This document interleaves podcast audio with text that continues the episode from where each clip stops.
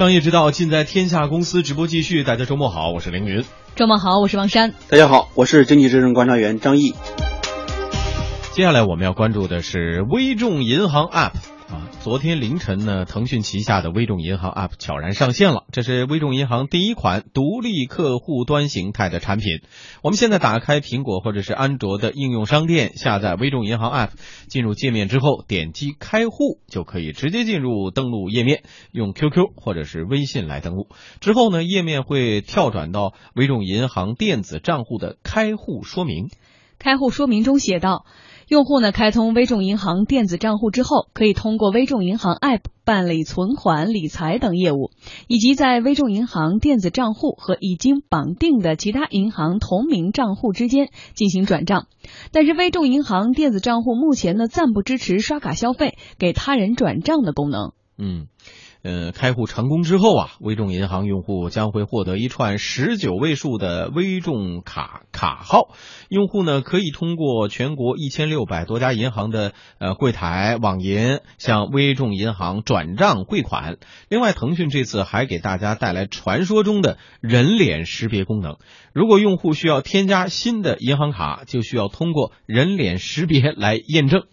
据了解，在人脸验证的时候，需要用手机前置摄像头对准脸部，不能遮挡眼睛，不能戴帽子，不能光线太暗。同时呢，还要对着镜头念出屏幕上出现的八位数字。嗯，过程虽然简单，但是不少用户反映说很难一次性的验证成功啊。对于它存在的必要性，不同的用户也有不同的看法。就这个识别率好像高一点吧，应该比身份证啊这些识别率都高一点。可能人脸的话，可能还安全一些。对，嗯，信任度会增加百分之七十。人脸识别这个其实也是会变老，快一点、瘦一点，可能都有都有影响。我觉得，哎，呃，这款 App 上线之后，呃，张毅有没有尝试啊？呃，已经下载了。已经用了，对我我体验还不错。不，它跟那个像阿里的这种支付宝有什么不一样吗？你不需要人脸识别。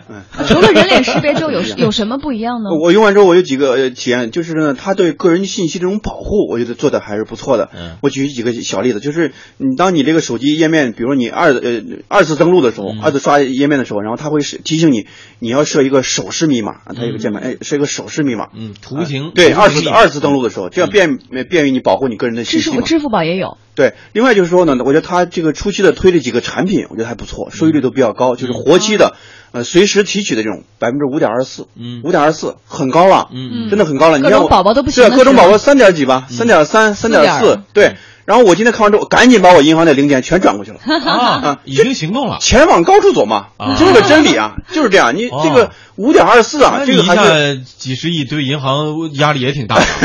你想五点二四对于一个就是你在传统银行里面做这种增值的金融理财服务的时候，他才给你提供这样一个额度。所以我觉得这次的话，其实比如在传统银行里面，你可能你要资金要冻结大概三个月，哎，冻冻结的话，才可能或者甚至是优质客户 VIP 客户，才给你提供这百分之五。以上这种收益的，嗯，商议你不能够因为这点儿多这么百分之一点多的蝇头小利就说它不是一点多啊，将近一半，二点二点二点几个百分点呢，也不至于再说点好处，嗯，就和传统其他的互联网金融，关键目前是我们后边会提到，目前是它是提供了几个由这种货币基金来支持的这种理财产品，等于算是。理财产品还是比较丰富的，但是我觉得就是说这个它毕竟是一个网络银行，就给我们感觉是个网络银行，我觉得它肯定是包括但不限于。网络理财产品，目前我们看它的理财产品的收益和产品的丰富性还是可以的。嗯，但是我觉得银行的话还是要转账的功能。嗯，但是目前这个功能还是不具备的。比如我给你转账，给其他人转账的话，这个功能现在可能还是受限的。目前还没有。我觉得未来的话可能会把这个问题有一个解决的问题，解决的一个时间表。但是我觉得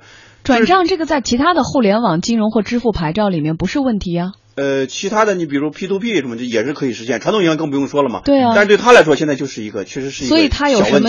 它又是后发，然后除了人脸识别和你刚说的百分之五点几的这个收益率的理财之外，我听来听去没有听到更大的一个亮点，让我去下载这么一款 A P P 去绑定我的账号。还有亮点，女生最主要的什么？你下完这个能不能消费？这很重要，你知道吗？我能不能购物？这很重要。淘宝也好，天猫也好，我能不能用这个微信它作为互联网金融，这是最基本的、最基本的。它现在跟那个腾讯，因为腾讯自己家的嘛，腾讯跟微信里面绑定很多。我觉得就是很大的卖点，就是已经是让人占便宜了。这是很多那个卖点，这是很大的卖点。因为什么呢？这微众银行它就是面向草根的一个互联网银行。就是它瞄准的是传统银行并不并不特别在意的这个群体。我们常讲银行是这个，呃，下雨天。呃，这个呃，不会雪中阳光阳光天，阳光天这个大白天的时候 会锦上添花。对，就是这样的话，你微微众银行的话，其实是更多时候是那种小微的草根这个群体的。而且你就银行这种服务的话，我觉得更多的时候，它其实把这个层面打开了。嗯，我们之前的时候，比如说银行里面给你百分之三、百分之四这种收益的话，你觉得蛮高的。但其实你真正和互联网相比的话，它其实还有很高的一个空间。嗯，我们银行就是欺负普通的储户、普通的消费者，信息的不对称。他觉得给你百分之四已经很高了，但其实你知道银行挣多少吗？嗯，银行至少挣六个点。嗯，所以它除了理财之外，其实它最牛的一点是它可以给小微贷款。对，就是能够是一种普惠嘛，是一种普惠金融嘛。我觉得这种它这种的话，对于呃这种普惠金融，对于草根的群体创业也好，这种群体的话，都是一个很大的一个金融的支撑，而这些。金融这种支撑是传统银行并不能够完全具备的。嗯，我们一直在说这个微众银行，微众银行其实是叫深圳前海微众银行股份有限公司啊，它是成立于二零一四年的十二月十六日，也就是去年底，是国内首家开业的互联网民营银行。今年一月四号呢，国务院总理李克强还考察了微众银行，并鼓励他们在互联网金融领域闯出一条路子来。我还是有一种期待，期待你们能够发展的好，实现你们的目标，不仅自己能够杀出一条路子来，为其他的企业提供经验，也期待你们用你们的方式来倒逼我们传统金融，但同时呢，你们又可以和我们传统金融互相合作。很多人都想知道这些互联网银行到底会做出什么样的产品来。现在，微众银行用一款 App 回应了大众的好奇。它的功能呢，主要是为普罗大众提供金融服务。前海微众银行行长曹彤说：“其实从名字上就能看出，他们到底是为谁服务的。微就是小微企业，众呢就是普罗大众，所以可以等的微众银行这个名字呢定位的非常清楚，小微企业和普通的老百姓。”上市银行呢，像管理成本大概会在整个的成本当中呢，大概会占到三分之一左右。我们可能会较大幅度的压缩，因为都是完全在线的，成本会降低，它会直接反映在利率上，可以反哺给小微企业，反哺给普通老百姓。这么说起来，刚才也解释了啊，微众银行的名字的含义已经说得很清楚了。未来对这样一个 App。呃，张毅还寄予什么样的期望吗？嗯，比如未来像消费啊、呃转账啊这些基本的功能，可能配置的更齐全一些，才能够让这个网络银行这个名头更加的呃名副其实一些。目前呢，其实在线下的金融，呃线下这种贷款的话，这个层面其实已经做得很不错了。应该说，让很多的小微企业承受这种资金这种饥渴，解决这种饥资金饥渴的问题。另外就是互联网的理财产品，这个理财产品的话，让更多的老百姓享受到了。占便宜一种心理。刚才这个王山老师老嘲笑我，但是这个很现实，有没有？这很现实，这不是这说明了明确的分层。对，咱们是属于小微的，白富美阶层是不在意不在意那个两个点的盈利啊，对他们来说无所谓啊。但是你想，对于更多的草根群体和这种呃一些比较中低收入的群体来说，他们很在意这个两个点的。那当然了。主持人的咄咄逼问，只是想追问出它的卖点，它的可视性，让消费者就像您刚才最后说了，普惠金融，你看这一下就懂了。我已经在里。里边放了我的零钱了，其实 动作好快啊！这说明大众确实对这样的一个呃网络银行也好，或者说这么一个模式来说是有很大的期待的。对，而且你看他这个银行，他没有没有门店，嗯啊，没有自己的招牌，嗯，对吧？没有更多的这个没有营业员，嗯，就我觉得这个对于传统银行来说是一个很大的一种颠覆。嗯，那么我们不可想象，那么在如果放在十年前，我们倒推放在十年前。就是这样一个银行，你敢在网上去存款吗？一定不敢的。嗯，但是现在我觉得这不是个问题了。现在不是个问题。我们刚才说了，这个人脸识别技术或者说二次这个图形码识别技术，就这些内容而言，你现在有没有担忧啊？如果手机丢了呀，或者说出现什么样的盗刷情况，你有没有担忧啊？那我觉得有了人脸识别之后，反而不害怕它丢了吧？像以前首饰什么的还担忧吧？这脸应该长得不一样吧？对，因为它它那个人脸识别呢，它现在是如果你绑定多一张绑定卡的话，这个时候需要人脸识别的。嗯。但是如果说登录这个环节，我觉得这个顾虑确实是有的。嗯。但是我想，就是传统的商业银行的它的那个 A P P 的话，我顾虑是不是更多呀？嗯，为什么顾虑更多呢？因为这个产品我们知道是腾讯生产的，是一个互联网公司在背后背书的。那这方面它已经其实做了很多这种信息化这种屏蔽的问题和信息保护的这种问题。嗯，那么对于传统银行的很多这种传统银行的 A P P 的话，我觉得更多的时候它的后台这种支撑能不能支撑这样一种信息保密和信息安全的问题，其实可能问题更多一些。我觉得这次的话，我们看到很多这种数据在发生很多这种变化，就是什么呢？银行的这个银行的存款在搬家。嗯，我们看到上个月就是二季度这种数据，大概每一个季度大概就是将近三千多亿、三四千亿。嗯，这个存款就搬家了。嗯，去哪儿呢？要么炒股，嗯，要么买房，要么就到线下金融，就互联网金融，就是 P to P 也好，还有这种互联网银行也好，我这种趋势已经是不可逆转了。嗯，而且今年以来这种存款搬家这种趋势在加快。我现在跟央行那个领导聊，他就是说，这是十五年以来银行存款搬家最严重的一年。就在过去的十五年，从二零零零年到现在。所以之前我们看到很多人说，可能传统的很多银行不仅仅像现在面临的关闭了一些门店，可能接下来面临更大的，比如像倒闭潮都会出现。而最重要的是，微众银行的出台或者是上线，对于我们曾经对于互联网金融的无限的想象，又迈开了新的一步，上了一个新的台阶。可能以前我们用到的更多微商啊、支付宝啊，或者微信的发红包转账，以为你以为这就是互联网金融了吗？或者各种宝宝？不是的，其实它现在可以做做的更多。甚至于更加的透明化、数据化、大数据化，然后呢还能更加便利化。以前我们说银行那些什么各种的税呀、什么一些费用啊什么的，到了今天可能都没有了，而会提供更好的服务。这是我们接下来需要无限想象的地方。对，你想我们一个老百姓去银行里面办存款、取款的时候，那种感受，我觉得每一个人都不愿意再去银行了，不愿意再看那个脸了，对吧？为什么呢？你如果说你不存，你要存五万块钱，你才能成为他的金卡用户，然后可能会给你单独的通道。嗯嗯。那大户更不用说了，对吧？有私人银行更不用说了。但是我觉得互联网银行里面人人平等啊。嗯嗯。你不管是你在我这存一分钱还是存两块钱，都是一样的待遇啊，都没有都是非常。前提条件你得有智能手机。对，都是非常便利化的，非常非常便利。我尝试过注册，很简单，很简单。我觉得可能是个小白用户的话，也会非常快捷的这种注册。我觉得就是这就是互联网银行带给我们的变化，人人平等。在金融这个问题上，人人平等，而不是看人下菜碟，不是看你拥有多多少资产。嗯，好，一小段广告之后，我们继续来关注啊，让张毅心动的那些理财产品。好，我们继续来关注啊，除了刚才说到的微众银行开户功能，在微众银行的 App 上呢，还可以买到理财产品。第一期上线的理财产品有国金通用基金旗下的货币基金，嗯，七天年化收益率啊，张毅也已经介绍了，有百分之五点二六。还有太平保险提供的一款太平金中金 A 款养老保障理财产品，产品的期限呢是九十一天，预计年化收益率为百分之七，这就更高一点。同时呢，这款 App 还提供股票基金。微信团队说，这些产品都是经过严格把关的，风险可控。不过，App 上呢没有出现微众银行此前力推的微利贷产品。微众银行 App 负责人郑新林对此解释说啊，微利贷在手机 QQ 和微信的场景中体验会更好，所以目前呢没有在微众银行 App 上出现。嗯，什么叫微利贷呢？微是微小的微啊，利是粒子的粒啊，一粒两粒米的粒啊，贷款就是贷款的贷了，那这是。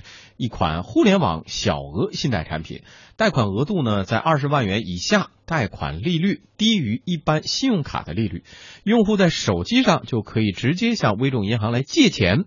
融三六零 CEO 叶大清就说，这种借贷方式的风险是完全可控的。实际上，在美国甚至是香港，这种非现场去申请一个贷款或者一个信用卡，你利用大数据来做这个授信啊，已经是一个相对于很成熟的一个一个技术。九十年代末的时候，就有信用卡公司和一些银行能够给一个老百姓你几千块钱的信用卡、几百块钱信用卡，你不用到现场去亲自去验身份证。其实腾讯的话，像 QQ 钱包的用户。我们不光有他的那个社交的信息，也有他的一些其他的一些交易信息啊。所以这些信息，如果做身份的交叉验证，其实是完全是可以设计出一个呃基于自己生生态体系内的数据，结合我的风控的流程和模型来做这个实时的授信，这个完全是可以做到的。微众银行人士介绍，上线三个多月的微利贷，目前贷款规模已经超过了十亿元。用户呢，在线上完成注册、贷款等一系列动作，根本不用和微众银行的人打照面。叶大清表示啊，包括人脸识别在内的一些远程的验证手段，已经可以替代原来的那些必须面对面完成的手续了。其实中国的传统金融监管其中有三个原则，叫三清啊。贷款人他要人亲自去申请，而且要亲自要核验他的身份证的原件，申请本人要亲自签字。实际上，利用这个远程技术，这个包括人脸识别，甚至可能包括其他的什么虹膜啊，或者是指纹的验证啊，这个其他的各种技术啊，其实能够很大程度上能解决第一个和第二个问题，就是说我不用亲自本人来申请了，对吧？我甚至如果说利用其他的电子签名等技术，我能够。把那个亲自签字也能够不用必须的了，其实它的安全度啊，完全可以跟线下当面去亲签是基本上是差不多的。交通银行首席经济学家连平认为呢，现在的互联网民营银行虽然规模还不大，但是却可能成为搅动传统金融业的鲶鱼。我想至少两三年内吧，即使是出现一大批或者是几十家这种小型的银行，对银行业整体来说不会带来很大的挑战，但是相反，它。带来许多推动，会带来许多启发，会产生一个鲶鱼的效应。这些新的机制体制带到市场上，有助于以国有背景为主的银行业推动它的体制机制的改革。刚才我们也说了啊，这个互联网金融大家都很期待，同时呢也。问了一些担忧，现在存钱看来已经不是大问题了。像张毅啊，包括王山都已经要存零钱进去了。但是这样一个，刚才我们说到了，说只是服务于小微企业或者说呃个人用户的。它会和传统银行之间产生多大的利益冲突？有没有可能会带动那些传统银行提高它的服务、提升它的服务、提高它的效率？有这种作用吗？呃，一定会有的。越来越多这种迹象已经告诉我们，这种变化在发生了。就像马云那个名言嘛，说的非常有道理，说如果银行不改变，我们就去改变银行。现在互联网银行、互联网金融已经让银行去改变了。过去的十多年里面。呃，所有的银行家里面，在公开论坛里面都讲一个词儿，叫什么呢？脱媒啊，银行的脱媒。什么叫脱媒呢？就是说，这个钱不在银行的体系里面流转了，那个老老百姓和和金融机构不再经过金融体金融体系去周转了，就是去中介化了啊，完全不在体系银行的体系和金融机构里面去流转了，去中介化。那么未来化这种趋势越来越越来越强化，但是在过去的十多年里面，传统的银行表面上非常重视金融的脱媒，但是在实际的行动上，他们挣的钱。还是挣的是信息不对称的钱啊！就像我们很多，我是一个银行那个 VIP 客户，前几天给我发了一个短信，大概大大概意思呢，就是说这个。啊，在我们那存三个月啊，一个理财产品大概收益是百分之四点五。哎，我说心，我心想，你别再别再别再骗人了。这个这个，现在老百姓这种思维我已经非常的开放了。你三个月四点五这样一个收益，而且我的资金要在你的账面上冻结三个月，这样一个低收益，银行还在幻想赚取一种信息不对称的钱吗？这个微众银行出来百分之五点二六，对吧？随时提取，这是多大的一种变化呀？银行还如果说还在。依赖过去那种所谓的信息不对称去挣钱的话，我觉得他们的日子，他们的日子一定会越来越的难过。过去银行可以什么呢？挣钱挣的不好意思。我觉得未来一定他们的日子不会特别好过的。你特别现在我们已经发生很多变化了，以很多现在传统银行的。员工啊，营业员现在已经往这个互联网银行、互联网金融这个体系里面去流转了，这就是一种非常大的一种变化，包括存款的一种流失、存款这种搬家，很多越来越多这种现象，一定会让银行发生更多这种变化。这种变化，不管是金融脱媒还是金融换媒啊，有人说是换媒，就从这个银行到互联网金融的体系里面。但我，不管是金脱媒还是换媒，其实对传统银行都是一种颠覆和新的一种改变。嗯，好吧，我们一起来期待吧。